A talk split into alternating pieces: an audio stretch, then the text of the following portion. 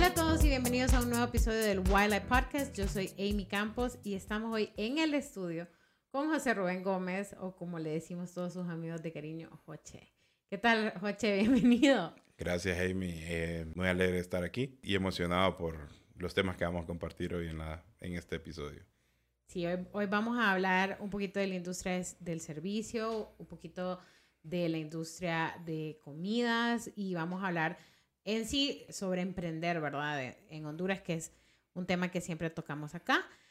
Joche es Wildlife 2018. 18, sí. Entonces vamos a, a entrar un poquito también dentro de... Tienes muy buenas anécdotas. Ahorita me acabo de acordar que tienes muy buenas anécdotas en Wildlife. Espero que, Sí. que no se nos escape ninguna y que no Yo creo que desde la, desde la aplicación es muy buena anécdota. Sí, es, es cierto, es cierto. Toda Desde la... la aplicación es muy buena anécdota. Entonces, bueno, eso es algo para que estén pendientes y sigan escuchándonos. Se vienen unas historias bien interesantes.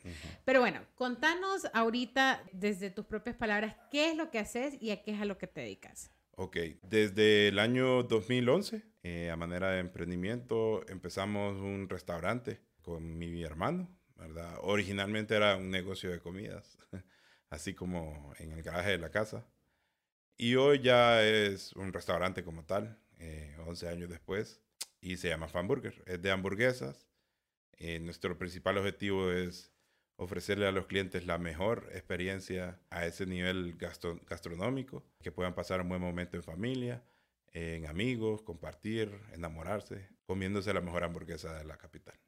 Sí, para los que viven en Tegucigalpa creo que pueden estar de acuerdo que es de las mejores o si no la mejor hamburguesa que existe, ¿no? La verdad es súper buena y yo me acuerdo cuando, a ver, ¿cuándo fue esto? Pero en el local que estabas antes, yo me acuerdo que fui a probarlas por primera vez y no sé si seguís manteniendo el eslogan, si no, si no te gusta no la pagas. No, no, ese es el local de enfrente. No, no, no, no, no, no, no. Yo, sí. Sí. ahí fue cuando nos conocimos por primera vez. Sí, pero no, ese no es O solamente nos lo- me lo dijiste a mí porque llegamos como con amigos y me Ah, bueno, "Si no, sí, sí, sí. Ah, bueno, entonces yo sí, yo me acuerdo que me quedé pensando en eso y yo dije, wow, o sea, qué confianza de ponerte eso y la verdad sí fue una, o sea, súper experiencia, fue buenísimo, pero ahí fue cuando te conocí, capaz y ni te acordás de mí en ese entonces porque fue por ahí el 2014, 2015. Sí, puede ser. Creo que te tenía más referencia tuya después cuando ya creo que tu Entramos empresa se hizo un poco más, más, más viral. un poco más, más, popular. Entonces ya sabía quién era Amy. Ah, la, la chica de auge. Entonces sí, sí, por ahí sí sabía quién eras, pero no recuerdo muy bien ese episodio. Una de las cosas cuando uno está en el, en el negocio de servicio, yo admiro mucho a la gente que tiene muy buena memoria y para acordarse de los nombres de la gente. Mi hermano tiene eso. Mi hermano es súper bueno. Él se acuerda de los nombres de las personas, se acuerda de los, de los platos favoritos de las personas. El cliente solo llega, lo mismo de siempre. Ah, bueno, lo mismo de siempre Sí, sin cebolla, con cebolla. Y yo, wow, qué super capacidad. Él sí tiene esa super capacidad. Yo, Pero- yo manejo otra, otra parte del negocio. A mí me causó una súper buena impresión esa vez que, que nos conocimos. Creo que estabas en Torre Azul, creo que se llama. En Plaza Azul. Plaza sí. Azul. Bueno, pero. En Plaza Azul estuvimos seis años ahí. Ajá, entonces esa impresión me quedó a mí y desde ahí yo dije, bueno, esto es alguien que le está poniendo muchísimo empeño a lo que está haciendo. Pero bueno, contanos cómo empezaste con eso, cómo decidiste dedicarte a esto. ¿Siempre te había gustado la cocina? Siempre me había gustado emprender. Ah, ok. Sí. Yo soy licenciado en Administración Industrial y de Negocios. Me gradué en el año 2007 de la carrera. Y empecé a trabajar en, en la verdad, con, con un tío. Él era ministro de un, de un organismo aquí del, del país. Y me dijo, mira, ocupo a alguien con tu perfil. Vení, contame qué puedes hacer. Ajá, no, esto es... Ah, bueno, vas a trabajar aquí. Entonces estuve trabajando tres años en planificación, eh, monitoreo de proyectos comunitarios.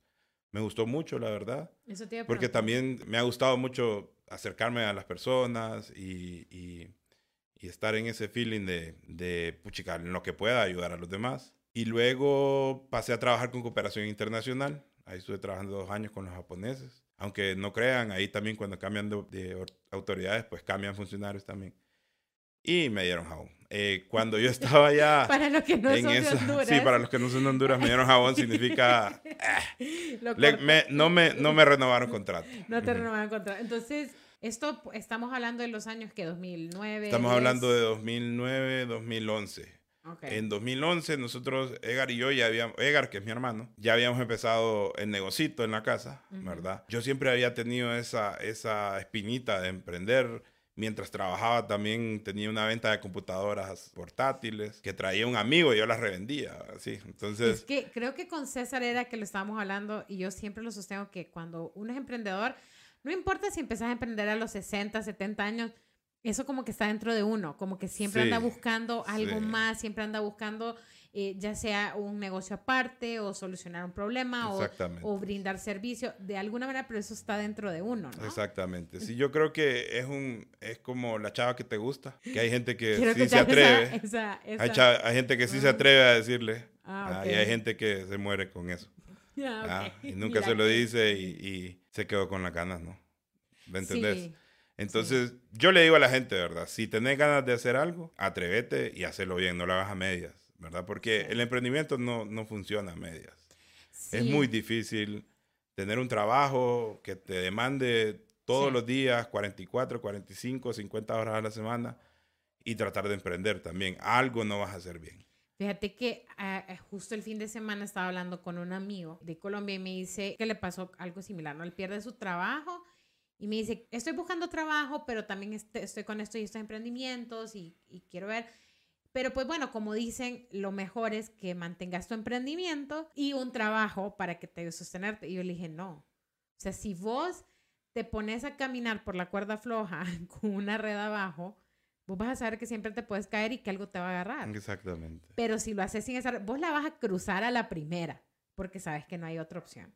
Exactamente. Entonces da muchísimo miedo porque da miedo. Yo estaba en esa posición cuando, o sea, yo tuve un empleo hace un montón de años, cuando recién salí de la universidad, y, y, y, yo no quería, pues yo quería, yo quería hacer lo mío, yo quería tomar mis propias decisiones. Fue un día para otro que le llamé a mi socio, Karim Farach, no sé si lo conoces. Sí, sí lo conozco. Todo el mundo lo conoce. Entonces lo llamo y le dije yo, do you have my back? Que es como, eh, me vas a poder apoyar, vas a poder estar ahí. Y él me dijo, sí. sí. Y yo como, ¿estás seguro? Sí. Se lo pregunté tres veces y al día siguiente puse la renuncia. Sí. Y obviamente es bien fácil cuando uno tiene que comer y tiene una casa y, ¿verdad? Pero, pero creo yo que, que, que la, el tirarse así es como de las cosas más importantes. Sí, eh, hay que ver los contextos también. O sea, yo también creo que no hubiera empezado sin mi hermano, ¿verdad? Porque tenía una persona de confianza, tenía una persona 100% motivada. Él es, él es una persona que te ayuda a sacarte y exprimirte y a dártelo y, y que des lo mejor. Y yo creo que no me hubiera atrevido, ¿verdad? Porque cuando ya te grabas de la universidad, tienes tu maestría y todo eso, el campo laboral se abre, ¿verdad? En aquel tiempo yo estaba en cooperación internacional y hubo un evento en el, en el país por el cual los fondos de cooperación internacional se vieron menguados así también los programas. Entonces, yo me vi sin, sin mucha opción. Si no era en el gobierno, que no quería trabajar, volver a trabajar con el gobierno. Además, había trabajado con los japoneses y volver a trabajar en la cultura latina es un poco complicado, ¿verdad? Eso me costó y yo dije, no, bueno, tengo un negocio que ya empezó a trabajar, ya empezó a hacer tracción y creo que esta es la vía.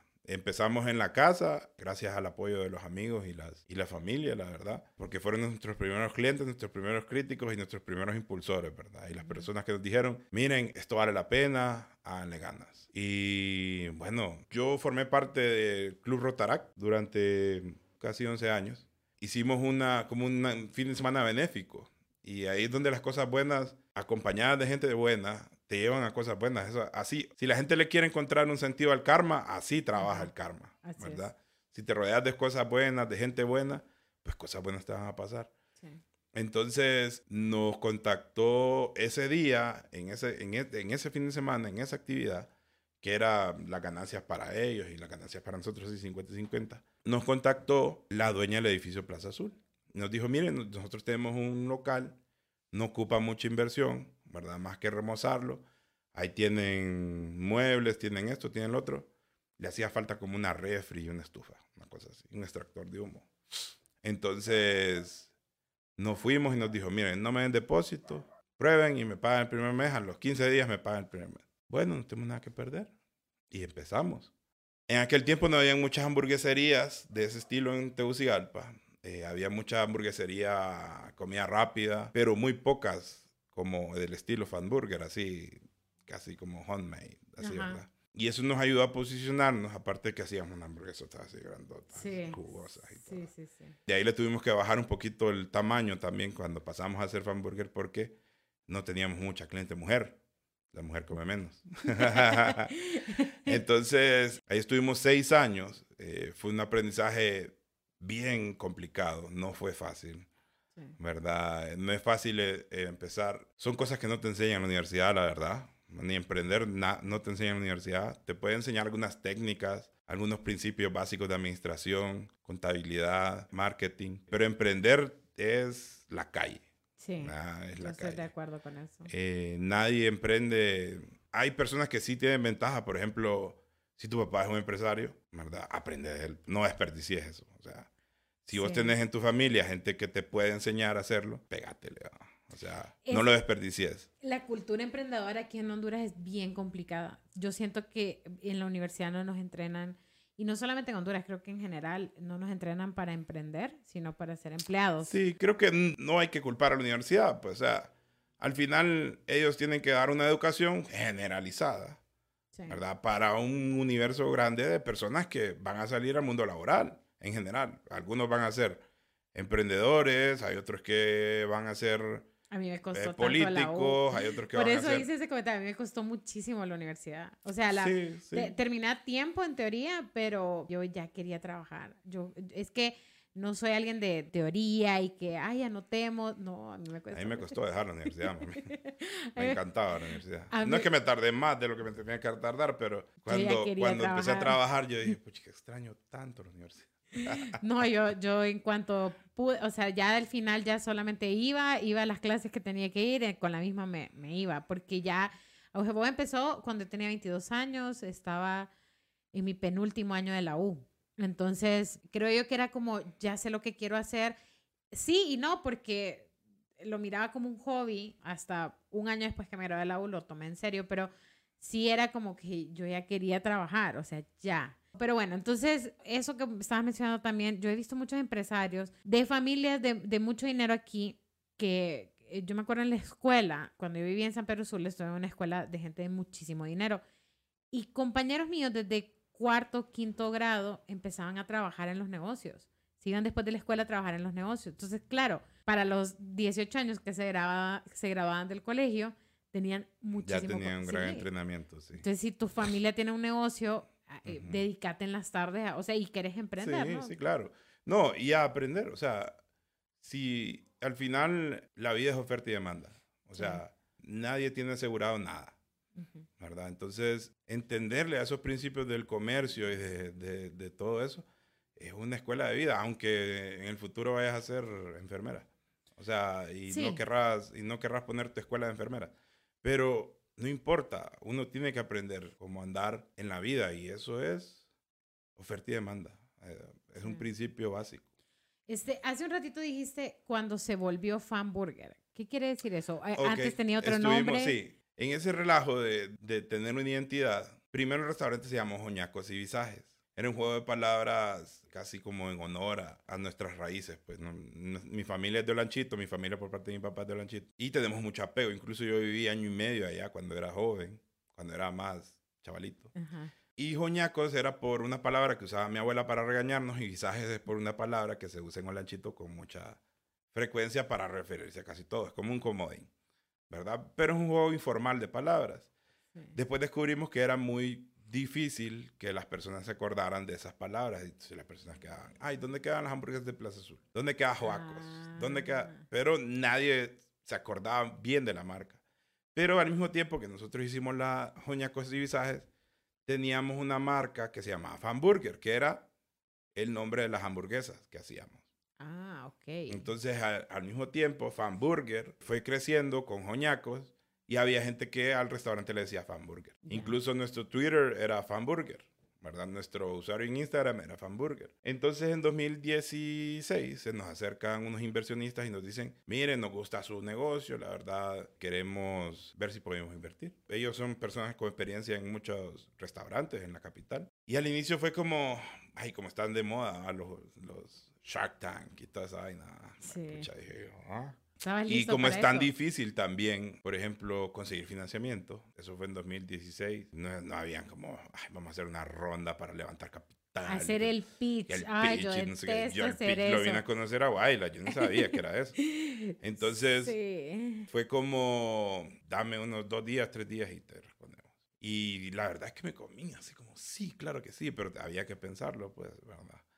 Entonces, ya como lunes o martes, ya les hablé y les dije, mira, sí vamos a poder hacerlo, démosle. Y ellos consiguieron este local donde estamos aquí en Loma del, Loma del Guijar. Ok. Ellos hicieron inversión fuerte.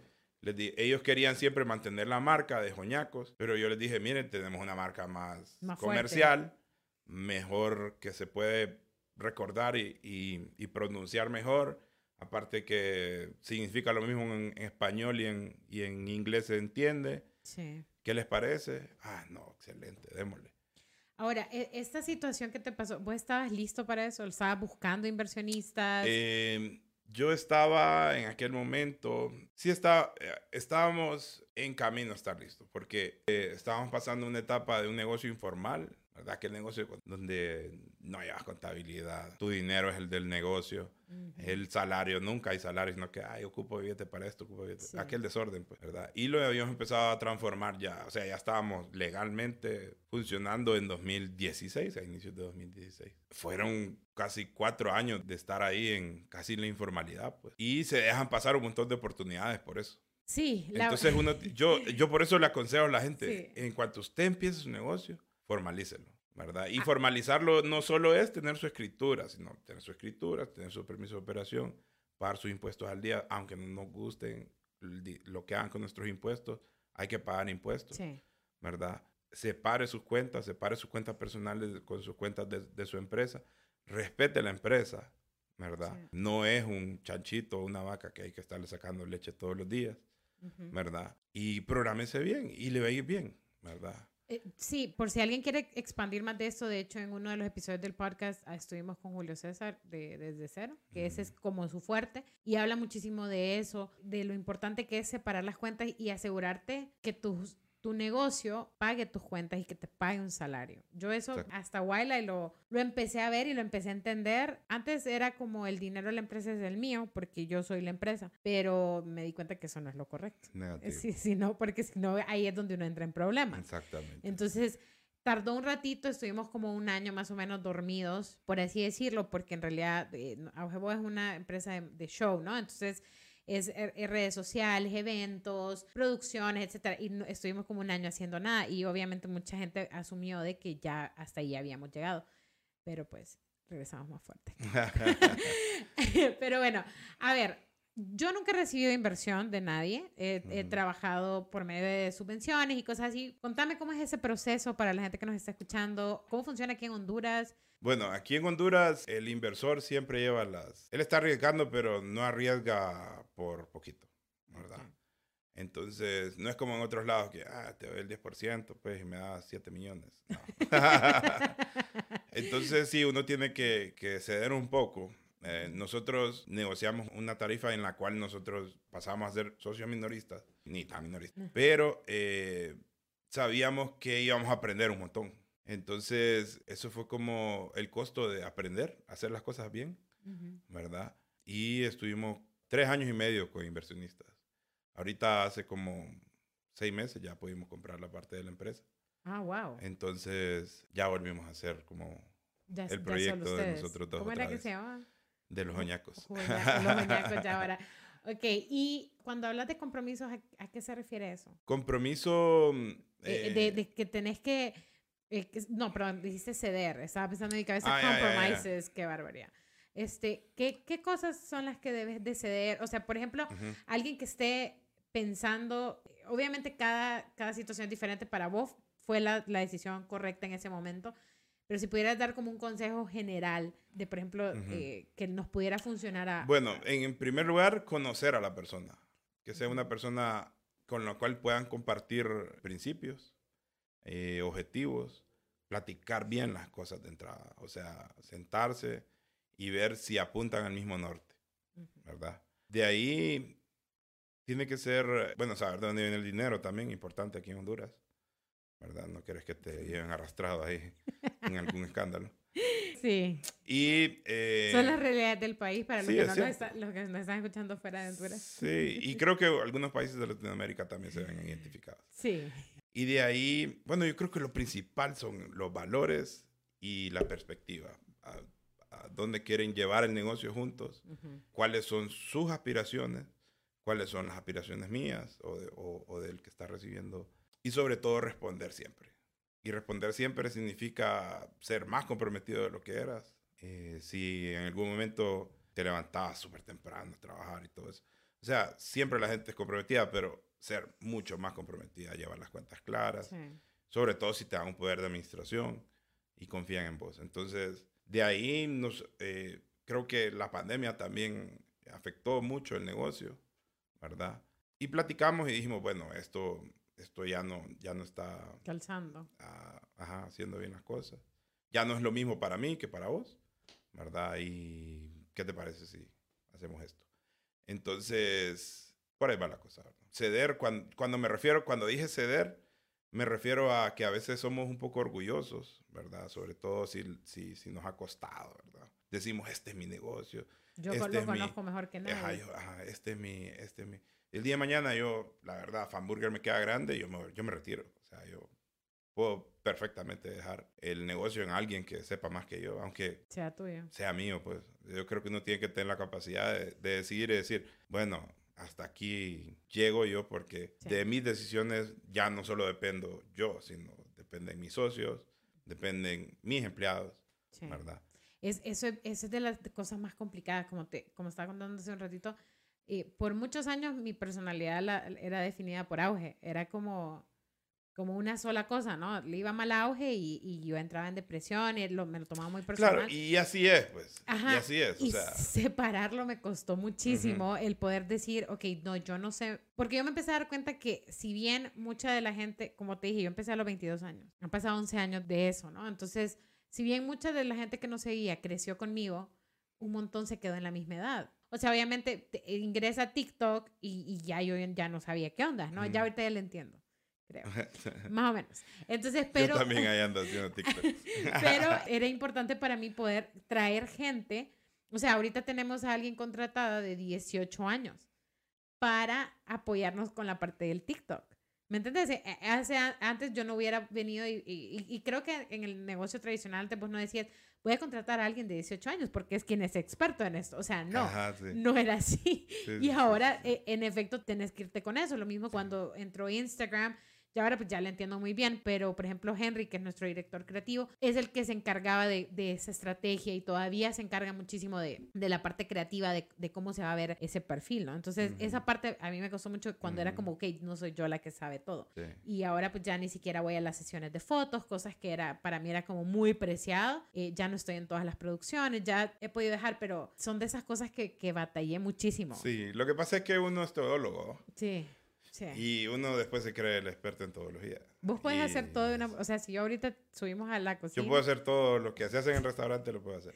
Ahora, que ya hay mejores, hay personas que lo hacen mejor que yo, Sí. ya hay. O sea, ya hay una persona que te puede hacer una mejor hamburguesa que yo. Ya hay... ah, es chistoso porque se ríen cuando yo estoy en las papitas porque a veces me- se me olvida.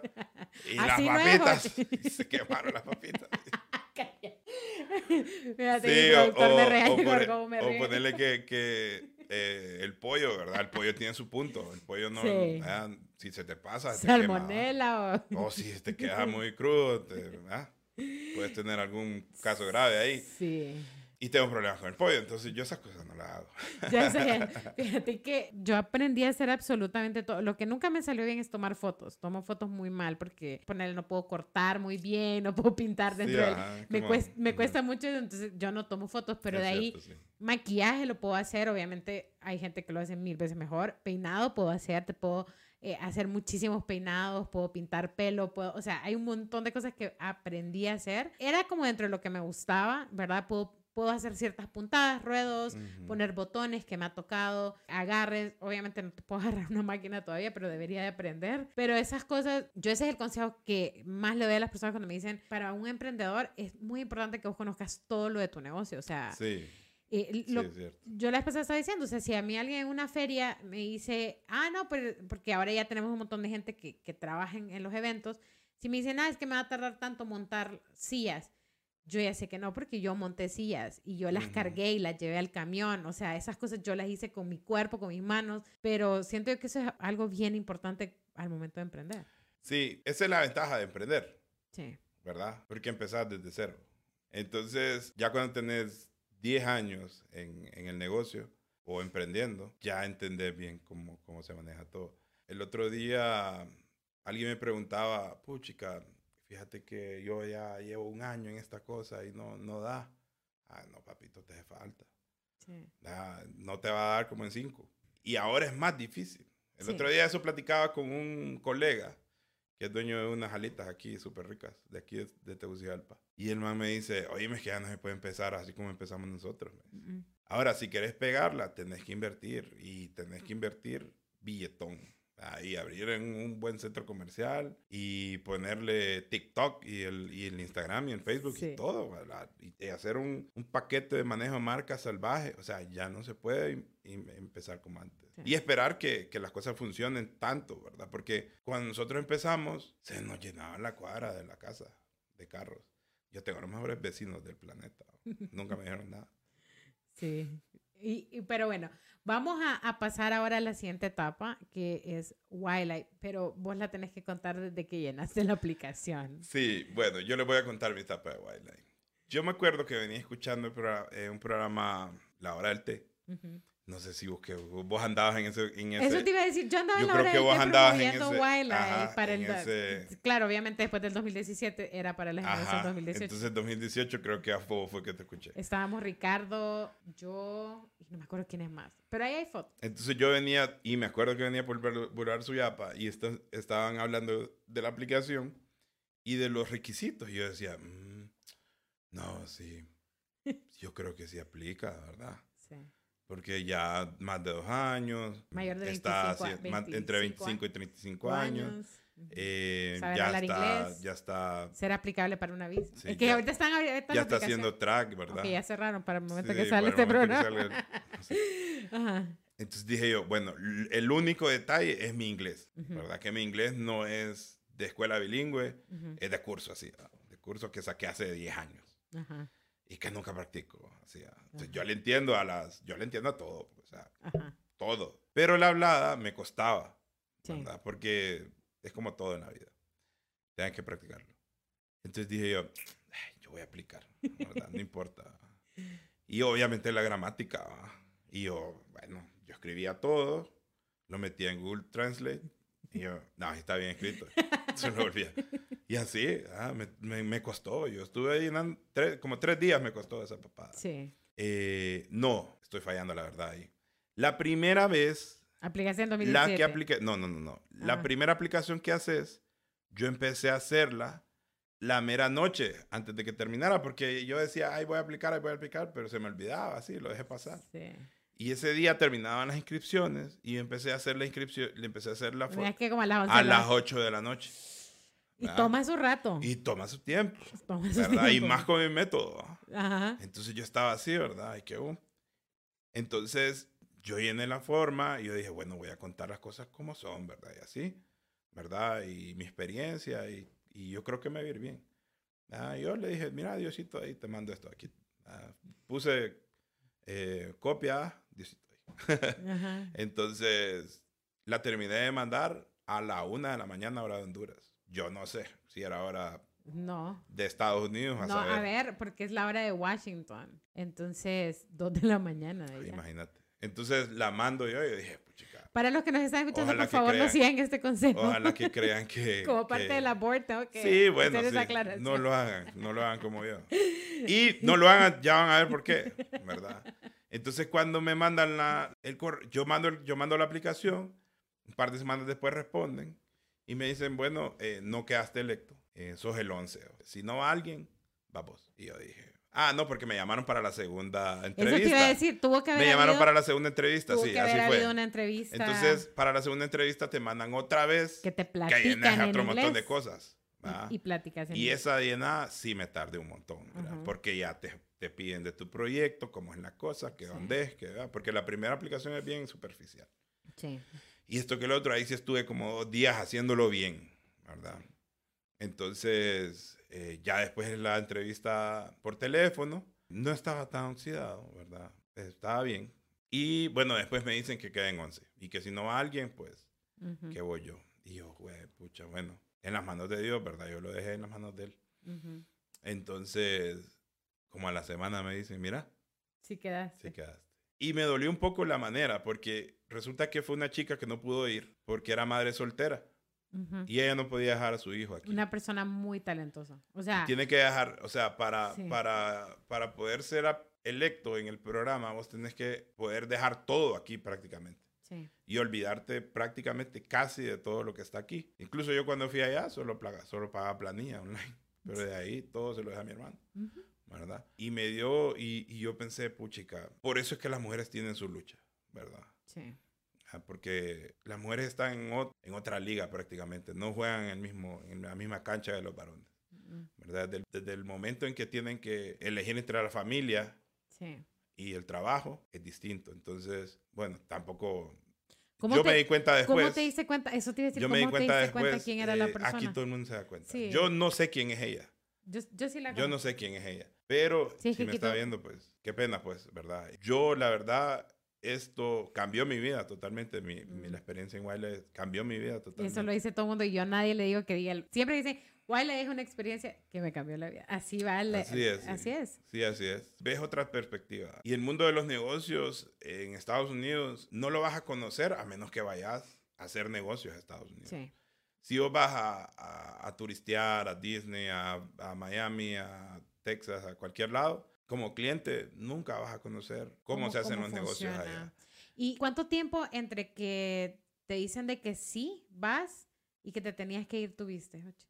Ah, fíjate que yo ¿Te me acuerdo que preparar? yo me acuerdo que yo llegué como un mes tarde al chat. Ujú. O sea, que Recuerdo irse. que no, nos íbamos en septiembre, pero ya estaba casi empezando las primeras como clases online, al Ajá. programa online. Sí. Ya estaba como para empezar, así es más, yo llegué como medio despistado, pues, Sí. ¿verdad? Y fue algo así como, hey, ¿qué onda? ¿Cómo están? y me encontré a Rafa, que ya lo conocía, y a otra Mara, que ya conocía. Y otros chavos nuevos que ahora somos súper amigos todos. O sea, Sí.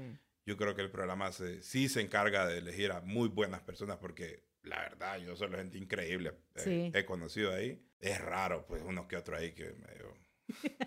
Ya. Pero me imagino que nada es perfecto. Claro, ahora, entonces sos electo, te vas, ¿verdad? Y te toca irte a Texas, ¿no? Sí, Austin. La verdad, Fuiste con Mats. sí, fui con Carlos, un gran personaje y una excelente persona. Sí. Tiene un cerebro espectacular.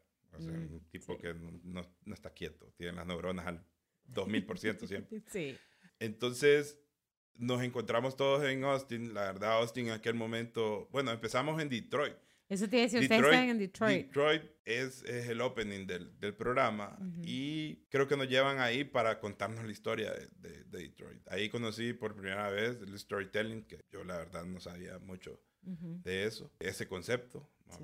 Y, y cómo viene a revolucionar Ahora es súper necesario. marketing y, Súper necesario. y la presencia de marca de las, Sí. de las empresas. Entonces, estuvimos en Detroit, ahí fue el opening, de ahí nos mudamos para Austin, Texas, casi un mes. Una ciudad que en aquel momento venía en auge, hoy es la ciudad número uno para vivir en Estados Unidos. Ujú. Y me encantó mucho la cultura, eh, la música y que tienen restaurantes para votar. O sea, Sí. cada cuadra y media hay un restaurante de algo, ¿verdad? Entonces, el programa te, te da un tiempo de compartir con un host. Yo te iba a ¿verdad? preguntar quién era tu host. Mi host era, primero fue un, un café y después estuve con un truck de comida saludable. Me quería mandar un mensaje, creo. El café también era que tenía como unas bebidas saludables también. Y yo salía temprano, tipo tres y media de la tarde, de, de mi placement y de ahí me iba a conocer la ciudad y conocer los restaurantes. Me probé casi como unas 15 tipos de hamburguesas. Wow. Y, Ah, porque el programa te da plata. Eso iba a decir yo. ah, sepan sí. que nos dan una tarjeta de crédito. Sí. ¿Era una sí, era una tarjeta de crédito. Sí. No, dan sí. para, para gastar en, lo que nosotros necesitemos para ir, eh, o sea, Entonces, ¿qué más? Estuve también viviendo como la experiencia de la Universidad de Texas, porque ellos eran los, los que nos hospedaron. Quedamos en unos dorms de- del, del campus, que para entenderlo no es como en las películas, pero es como en la ciudad, campus, ciudad. ajá. Entonces, me encantó mucho. La cultura tejana se parece mucho a, a lo de la chana. Ah, sí. Sí, es bastante. Es como Texas es como nuestro, nuestro lancho. o algo así, ¿verdad? ok. Del tamaño de Estados Unidos, rancho, Texas. Igual Texas es un, es un, Es un lugar grande. sí, es un lugar de grande. allá. Sí, y entonces, pues estuviste allá cuatro semanas, luego vas para, para Washington. La primera mitad del programa estás así como, Dios mío, ¿qué es todo esto? ¡Qué locura! Y después venís y decís, ok, tengo que empezar a hacer este montón de cosas. ¿Desde ahí vos ya sentías que iba a venir ese cambio en tu vida? O... Mm, Mira, yo creo que una de las cosas más lindas del programa es la calidad de personas que conoces, Sí. ¿verdad? El networking es increíble. Eh, lo que aprendes es como súper rápido, todo pasa súper rápido. Vos tenés que agarrar lo que más Sí. se aplique para vos porque no es un programa especializado, o sea, no vamos a hablar de, vamos a hablar de emprendimiento y vamos a hablar de negocios y vamos a hablar de, de mindfulness y de mm, negocios creativos y todo eso, pero todo eso es súper rápido, Sí. ¿verdad? Entonces, es como, miren, así se hacen los negocios en el mundo ahora, ¡pum! Ah, Agarra lo que le sirve, Ah, ¿me entiendes? parpadeaste, lo perdés. Ajá, exactamente. Entonces, pero lo más valioso para mí fue las personas. Las personas que, que están haciendo cosas impresionantes alrededor de Latinoamérica, el Caribe y ahora hasta Canadá. Canadá, ¿verdad? Entonces, me he encontrado ejemplos de vida espectaculares, modelos de negocios y de empresas sociales y, y sos- sobre todo sostenibles, ¿verdad? Que están haciendo cosas maravillosas en, en Honduras y que tal vez ahorita no puedo, no tengo la oportunidad ahorita, ahorita mismo de, de hacer una dirección en eso, pero sí, sí lo he considerado para futuro. Entrar que- a, al- a la parte de emprendimiento social. Es que yo siento que Wiley te da una visión. A mí eso me faltaba, como hacia dónde quiero ir, hacia dónde quiero llegar. Y eso creo que Wiley te ayuda mucho como a, a que vos pongas, porque tu mundo se abre, pues. O sea, aunque hayas viajado antes, tu mundo se abre. Y eso es, es bien importante. Sí. Pero bueno, regresas y de ahí vos sos de los seleccionados para catalizadores, ¿no? Sí, catalizadores también es una súper buena experiencia. Yo ya tenía alguna experiencia en la parte de... Contanos qué es catalizadores. Ah, bueno, catalizadores es una capacitación de una semana. Eh, eso fue un programa que la Embajada de México ejecutó a través de Wildlife, eh, Impact Hub y... Ay, se me fue el nombre ahorita. Ya me vamos a acordar. De la otra organización Todos que aplicamos sobre todo, para eso, sobre ¿verdad? todo es la, Todo- sobre todo es, es- es la principal porque ellos Sí. dan toda la, todo el curso. Y lo que hace es fortalecer las capacidades de las personas que pueden como que tienen habilidades para impartir cursos y que pueden dar coaching de, de, empre- de empresas o, o que pueden ser consejeros de algunos Te, emprendedores. te llevan a México una semana. Entonces estuvimos una semana en México. Yo ya tenía alguna experiencia ayudando a algunos emprendedores y estudiantes también de universidades. Y es una semana en México. sí. Yo me fui antes porque casualmente se casaron a mí una- unos amigos allá y qué buena casualidad. Ujú. Y México también, o sea, en México tengo la oportunidad de conocer a eh, emprendedores de otras generaciones, Sí. ¿verdad? Y casi que, es que no se puede decir los mejores porque no hay, no hay, no hay una Cuidado, cuidado. no hay una tabla para medir, ¿verdad? No, pero, Que- pero sí hay pero con gente proyectos increíbles, Sí, gente o sea, muy espectacular gente- la que gente fue haciendo co- catalizadores. una chica de Costa Rica haciendo educación en, en una cárcel de mujeres, por ejemplo, Wow. ¿verdad? O conozco a Jennifer, ¿verdad? Que A Jennifer Shell, Shell. que es... Eh, que es sí, una- ella es, es eh, un modelo a seguir. Mm, Exactamente. También cuando vengo aquí, eh, ya venimos con un programa junto con Julio, hacer un, un programa, queríamos hacer así como Startup Weekend, Ujú. ¿verdad? O Week. sí, vaya, eh, no, en realidad este concepto lo vimos en Austin, que es un Startup Week, que toda la semana hay, en toda la ciudad, te están ah, impartiendo cursos o, o charlas eh, sobre, para emprendedores, ¿verdad? En distintos temas. Entonces nosotros lo queríamos hacer en un fin de semana, pero se vino la pandemia. Lo hicimos en pandemia. Lo hicimos en pandemia y lo tuvimos que hacer online. ¿Te acuerdas? Es que yo me acuerdo que yo fui parte. Ay, sí, sí, sí. Sí, lo hice aquí Sí. en mi casa. Sí. Ajá, sí, exacto. Entonces lo íbamos a hacer en esta zona de bares y lo que hay aquí por la parte de Qué Palmira. cool hubiera sido. Hubiera estado súper cool. Bueno, de ahí a... a- esas fueron las Claro. primeras experiencias con Zoom. Sí, es Que cierto. Zoom metido hasta acá ya. Sí. Ya no. Pero por Yo- eso cuando me dijiste online o presencial, presencial 100%. Por favor. ya estoy ¿verdad? vacunado. como que la pandemia todo es como un blur, ¿no? Como que ya ahorita yo me quedé pensando, eso fue... Lo que pasa es que como viajaste a México, viajaste pre-pandemia. Sí, México fue 2019, noviembre de 2019. Sí, ustedes se- y se, fueron... allá, ya, ya China ya estaba ahí. Claro, ya después les tocó ejecutar, ejecutar en pandemia, es cierto. Pero estuvo súper bonito, la verdad, llegó muchísima gente. Yo me acuerdo Mucha que gente, a mí me tocó dar, era eh, networking, ¿no? Y entonces, pero sí había mucha gente conectada.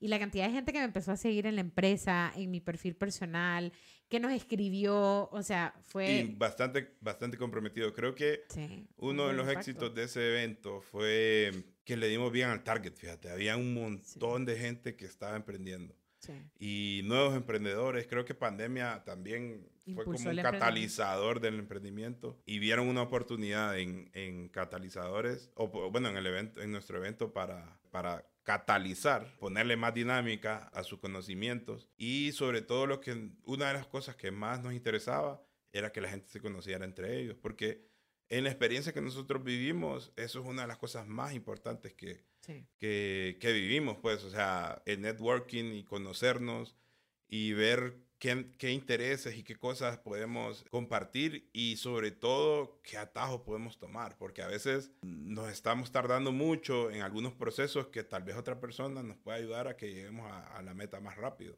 Y solo es de como salir, ¿verdad? Al mundo o, a- o salir a tu comunidad, organizarte. La importancia también de saber organizarse socialmente y en comunidad para lograr objetivos. Eso es muy importante. Y yo le decía a las personas, si ustedes quieren o se sienten solos o, o sienten que no hay suficiente apoyo, busquen a otros emprendedores, reúnanse el fin de semana, jueguen dominó, jueguen cartas, cualquier cosa, platiquen entre ustedes. Algo va a salir de ahí porque son personas tan Enfocadas, excepcionales, sí. enfocadas, que se parecen tanto, ¿verdad? Que yo estoy seguro que en primer lugar van a ser amigos y en segundo lugar van a lograr los objetivos porque es más fácil en grupo, es más fácil. Sí, fíjate que eso es algo que yo paso reforzando aquí en el podcast. Yo trabajo en moda, estamos, por ejemplo, está Regina y Abraham de Cocktail Kitchen y Daniel Black, que es- estamos en moda, pero yo también soy muy amiga de vos, de Carlos, de Ricardo, de con César pasamos hablando, con Julio en todos los, los proyectos, él, él colabora muchísimo con Auge. Y no quiere decir que, bueno, yo sé que me faltan más, por favor no me vayan a matar. Este, p- pero en realidad con casi toda la red me llevo y ahora pues, ya con, ahora que estoy en la, en la board, en la junta directiva, pues ya con gente de toda Latinoamérica que no necesariamente trabajan en, el, en la misma área. Por ejemplo, eh, Fanburger fue sponsor del Auge Fest este año, o sea, nos, nos apoyaste con, con la parte de, de las gift bags. Entonces, que tal vez uno no, no mira, puede decir, pero, pero no nos conectamos, ¿de qué vamos a hablar? Uno está en ese tipo de alianzas como la que acabo de, de mencionar, pero otra es de lo que uno se rodea, es muy importante porque es, es donde está tu mindset, ¿no? Entonces, si te llevas con gente pesimista, tu pensamiento se va a volver pesimista. y Si- tu negocio también. Ajá, entonces, ¿entendés? pero si te llevas con alguien que venga y te dice, ay, vieras qué problema, porque me cancelaron un par de modelos, puede ser que eso es algo que vos no has experimentado, pero sabes que es que te cancele el personal, sabes que es que no te llegue ponerle los meseros que necesitabas, los cocineros que necesitabas. Entonces hay un nivel de empatía que se llega a sentir, que es como. Wow, yo sé lo, por lo que está pasando Amy, yo, yo puedo entender que es cuando te quedas Ujú. corto de personal. Y, y tampoco malinterpreten en el sentido de que, ay, Amy, por favor, lo que estás haciendo siempre es bueno. No, también hay gente realista pues, que Sí. te dice, mira, brother, creo que Ajá. te estás equivocando. Y una de las cosas más importantes, y creo que de las cosas más valiosas que yo aprendí en el programa, es saber aceptar las críticas, sí, ¿verdad? O saber cómo aceptar las críticas, ¿verdad? Porque tal vez antes yo decía, ah, sí, bueno, sí, está bien, pues. Pero tal vez había un mensaje ahí y yo lo dejé pasar. ¿Entendés? Entonces, sacarle provecho a cada comentario que te hagan las personas sí.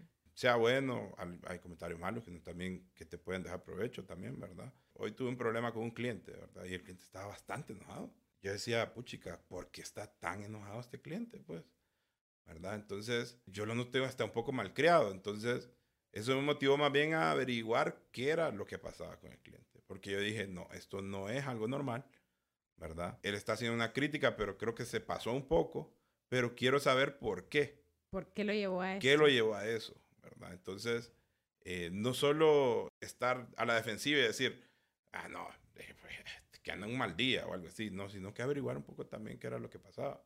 Entonces, eso, eso es algo que con la experiencia lo vas aprendiendo, pero también el programa me ayudó en ese sentido. Recibimos una capacitación en, en la universidad en Texas con una chica que nos dio un, una charla de mindfulness y en esa parte de crítica, ¿verdad?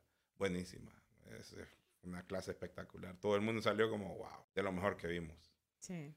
Y, y bueno, ahorita que estabas hablando de la industria de servicio, cuando estás emprendiendo en esto, ¿qué, qué consejos podríamos dar, por ejemplo, cuando tenés eso como clientes que, que están a punto de... De estallar. De estallar. Bueno, en primer lugar, la comida es la industria de la felicidad. Nosotros no vendemos comida, nosotros vendemos sensaciones. ¿Me entiendes? Qué trillado, sí. pero sí, o sea, sí. sí. es comida, obviamente, pero lo que yo quiero es que te lleves una experiencia agradable, pues, ¿verdad? Y que el día de mañana no tanto te recuerdes por el buen sabor, sino por el buen momento en que, en que pasaste en, el restaurante, comiendo una hamburguesa con tus amigos, con, tus, con tu compañero de negocio. O sea, y que a mí me encanta cuando la gente llega y los hago quedar bien, ¿verdad? Porque, no, no, vamos a tal lado. No, estas son las mejores hamburguesas. Entonces ya cuando salen, mire, yo le dije, yo le dije, no quería venir. Yo le dije que fuéramos allá, que no sé qué. Entonces el cliente sale con el pecho hinchado. Claro. ¿Verdad? Y yo pues, súper feliz, pues, o sea, eso es una de las mejores sensaciones. Y yo me acuerdo una vez que llegó una pareja recontra cara de piedra, así. Buenas noches, venidos a Fanburger, que no sé qué pasa adelante. Es un gusto atenderlos. No sé no te estaban dando nada. Nada. Nada. Yo creo que era como que se habían peleado entre ellos o algo así. Ah, sí, es que cuando te, peleas en el carro con el novio, todo el mundo, paga. No, eran dos señores así. Ah, Entonces, un señor y una señora así. El esposo. Che, que le llevamos la hamburguesa y todo. Y ya cuando salen, parecían dos personas diferentes. te lo juro. Yo quedé viendo a mi hermano y le dije, mira, esto es lo que vale la pena. Sí. Por eso es que lo hacemos. Eh, ¿verdad? Eso, eso es lo que viene la gente. Está bien, pues pidan a domicilio, coman en su casa también y todo. O sea, el sabor de la hamburguesa es delicioso y todo. Pero lo que yo quiero es compartir con la gente ahí. ¿verdad? Y por eso es que se procura un lugar bonito, cómodo. esa creo que es la diferencia en cómo has logrado posicionar. Aparte tus, tus anuncios, por favor, entren a la página de Fanburger y vayan a ver los anuncios. Son lo mejor que existe en el mundo. ayer grabamos dos nuevos. Entonces, también eh, la gastronomía es el emprendimiento número uno del planeta. O sea, no hay más empresas de otra cosa que no sea gastronomía. Es lo primero que, que la gente emprende, ¿verdad? Tal vez porque es una necesidad básica. Sin comer, sí. no vivimos, ¿verdad? Pero la gente se tiene que diferenciar en, uno, calidad. Calidad de producto y que tu producto esté respaldado por calidad de servicio. Y de ahí te fuiste, papito porque vas a hacer una buena y constancia, ¿verdad? Vas a hacer una buena base de clientes que va a estar abogando por vos. O sea, ese cliente que te lleva el, a, tu amigo, a su amigo, a su, a su familia, es tu mejor cliente. Consentirlo, eh, peinarlo si lo ves despeinado, decirle, mire, anda, anda el cuello aquí. O sea, hay que cuidarlo como en, en algodón, ¿verdad? Porque es alguien que está comprometiendo su palabra por vos. Y el día que lo de hagas quedar mal, no vas a volver a verlo. Sí. Porque si yo te digo a vos, hey, mi fíjate que prueba una alita, que dieras qué rica que estaban, que no sé qué. Y vamos a comprar las alitas. Y te dicen, no, fíjese que hoy no tenemos alitas, solo tenemos piernitas. Claro. Empezando por ahí, pues. Yo, yo ya, ya, esto me trajiste. Ajá. No, y vamos a ir hasta allá, Santa Lucía, compraron la mejor sopa, que no sé qué. No, fíjese que hoy no tenemos sopa de res, solo tenemos de albóndigas. O sea, la constancia es importante también. O sea, vos no te puedes dar el lujo de que el día de mañana perder un cliente solo porque no tenías algo o porque algo salió mal. Y si algo salió mal, tenés que resolverlo. Sí. Ah, Yo me acuerdo, yo tengo un cliente que está en el Luarque. Eh, el Luarque es un lugar poco lejos de donde nosotros estábamos, pero nosotros mandamos domicilio a todos lados. Ya, yo le digo a la gente, pidan, si solo es una hamburguesa, no importa, nosotros la mandamos. Yo no me puedo dar el lujo de no vender así. Claro. Ya, no somos... ya. Entonces, un día me dice, mira, no... La pedí sin cebolla y soy alérgico a la cebolla. Y me la mandaron con cebolla. Hijo de pucha. No se preocupe, ya se lo voy a dejar. No, mira, no te movas. No, yo se la voy a dejar, que no lo puedo dejar con hambre, le digo. No, mira, no te movas, me dice. Disculpame, yo siempre los pongo a ustedes de ejemplo porque ustedes son así. Pero no te voy a hacer mover solo por una cebolla. No te preocupes, ¿verdad? Yo te voy a, yo voy a hacer otro pedido después. Puchica, discúlpeme, mil, no sé qué, que hubo. Igual moverse por una hamburguesa en tu carro es distinto a mandar una moto, pues. Sí. Ah. Me volvió a llamar un día. Ah. No, mira, eh, ¿te acordaste? Ya te había hablado, que no sé qué, que. Ah, sí, me dice, sí, le digo yo. eh, le debo una hamburguesa. le digo. No me, vaya, no me va a dejar, porque él la quería pagar. Me dice, no, yo se la voy a mandar de gratis. ¿verdad? Y hay que resolver los problemas. O sea, ¿qué te cuesta pagar una hamburguesa y mandarla donde tenga que ser? ¿Ah? Para defender a un cliente, pues. ¿verdad? Que al final no Sí. estás, yo creo que la gente entienda, no estás arriesgando un cliente, estás arriesgando el cliente y todos los que él te pueda llevar a tu negocio. Sí. Fíjate que ahorita me acabo de acordar una anécdota de un lugar de restaurantes a los que a un de, de hamburguesas que fui. Me pusieron, no me acuerdo qué era, yo sí como cebolla, pepinillo, yo no sé, y le dije, lo pedí sin esto, que no sé qué. Entonces me la lleva, me la traje de regreso y me di cuenta que solo se lo había quitado. Creo que era como, no sé cómo era, pero básicamente recicló la, la que yo tenía. Yo lo noté y yo dije, bueno, ya me la comí porque también no soy, no soy muy picky ni eso, pero era como, me dejó tan mala experiencia y no sí, o volví. sea, la Ya- gente, por ejemplo, yo, eso, es- eso, es lo- eso es lo que nosotros hemos vivido. Si alguien te pide sin cebolla es porque no le gusta ni la Sí. cebolla ni el sabor que le deja a la hamburguesa, tienes que cambiársela. Yo le digo a la- yo me digo- yo le digo a los muchachos, fíjense bien, cada comanda tiene grandes. Si la quieres sin algo, en letras grandes dice, Sí. sin algo así, ¿verdad? Sí. Y cuando yo me equivoco tomando una orden, obviamente yo asumo la responsabilidad. Yo le voy a pedir disculpas al cliente. Bueno, aunque ah, siempre voy yo. y se le cambia, porque se le Sí. tiene que cambiar. Pues, o sea, y si queda esa hamburguesa ahí, pues es mi cena. Ah, ya después. ¿Me Sí. entendés? Creo que no hay que ser tacaños, ¿verdad? Y pensar en que una hamburguesa te va, una hamburguesa perdida te va, te va a comprometer. pues, o sea, no El cliente vale más. hagan lo posible para que el cliente siempre se vaya con una sonrisa de su lugar y que los recomiende. El peor cliente es el que se va triste y no te dice nada. Sí. Bueno, ya vamos a ir cerrando, pero me acordé que se nos olvidó una anécdota de Wildlife tuya. A ver cuál. Hubo, hubo una persona que tuve el honor de conocerte, que esa siempre, sí, siempre la un, usa- saludo, un saludo a mi amigo Matthew McConaughey. Entonces, para que sepan, ese, bueno, esas son las oportunidades que te da el programa, ¿verdad? a Matthew McConaughey le dio la oportunidad de conocerte. había gente, así sí. es como bromeamos en el chat, por cierto, siempre es como, no, no, no, para que sepan, ese fue el día en que Matthew McConaughey conoció a José, no, no al revés. Pero contanos Sí, cómo bueno, fue ahí eso. está mi, ingra- está en mi Instagram, ustedes lo pueden buscar. Creo que la cuenta de Matthew se la cerraron una vez, entonces por eso, por eso la borró. De... ya, no la, ya, no la, ya no la volvió a Sí, sí, se la cerraron. Le robaron el cel. por- sí, por phishing. Está de moda el phishing. Entonces, eh, no, íbamos saliendo de un programa del estadio de la Universidad de Texas. Si ustedes van a Estados Unidos, tienen que ir a algún evento deportivo o artístico o Sí. de esos que hacen en masa, así, ¿verdad? Aunque ahorita hubo una tragedia ay, terrible. Sí, sí. Siempre con cuidado, siempre con cuidado. sí. Entonces salimos, tocó caminar un montón porque ahí no es como que pasan los colectivos, los taxis ahí enfrente. Pues, ah, entonces íbamos después a los Austin City Limits, que es un festival de Después música. de un festival, de, o de un evento deportivo es para los City Limit.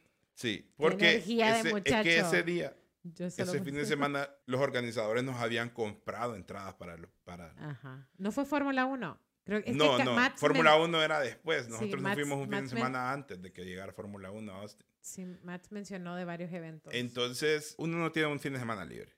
Entonces nos compraron entradas para los Teen City Limits, que iba a estar Metallica, Calle 13 eh, y un montón de grupos pero espectaculares. ¿verdad? Estaba Childs Gambino, Ujú. ¿así se llama? Childish Gambino, sí. Ajá, sí.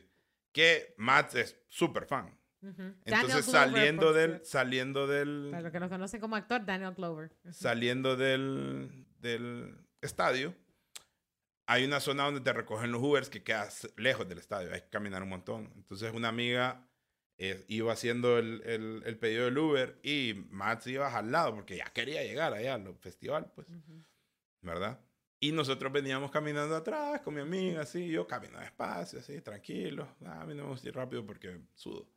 Entonces, vemos una, una super van que se parquea, que está parqueada y se va bajando un monumento de señora, una mujer, pero guapísima. Y yo quedo así, ¿verdad? A ver, puro disimulando así. Entonces, cheque, seguimos caminando y todo. Se esconde ella detrás del- de la van y sale Matthew McConaughey enfrente del carro, así. Entonces, mi amiga le dice, oh, Mr. McConaughey, ah, ah, Claro. Dice, I'm not from here, please let me take a picture with you, y no sé qué. Y vengo yo, le tomo la foto y le digo, yo tampoco soy de aquí, me voy a tomar una foto.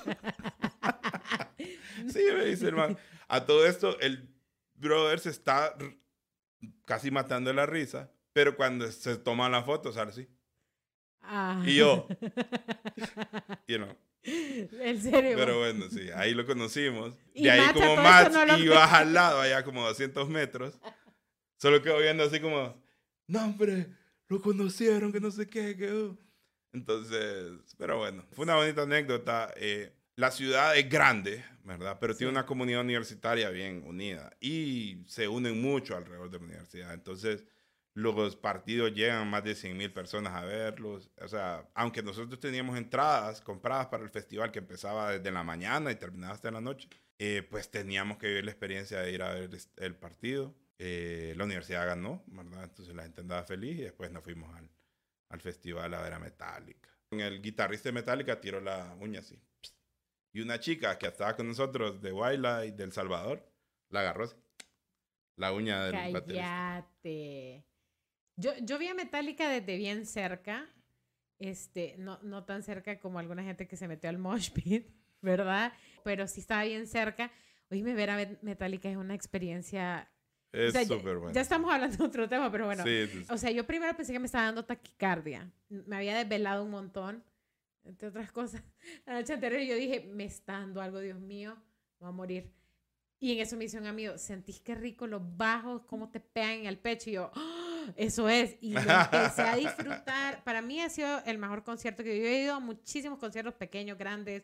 He visto a Aerosmith, he visto a um, Guns N' Roses, he visto a Incubus, un montón, un montón de bandas. Pero Metallica para mí sigue siendo. Creo, también depende de los gustos, ¿no? Metallica es de las bandas que más me gusta, pero, pero igual las demás y, y me pareció increíble.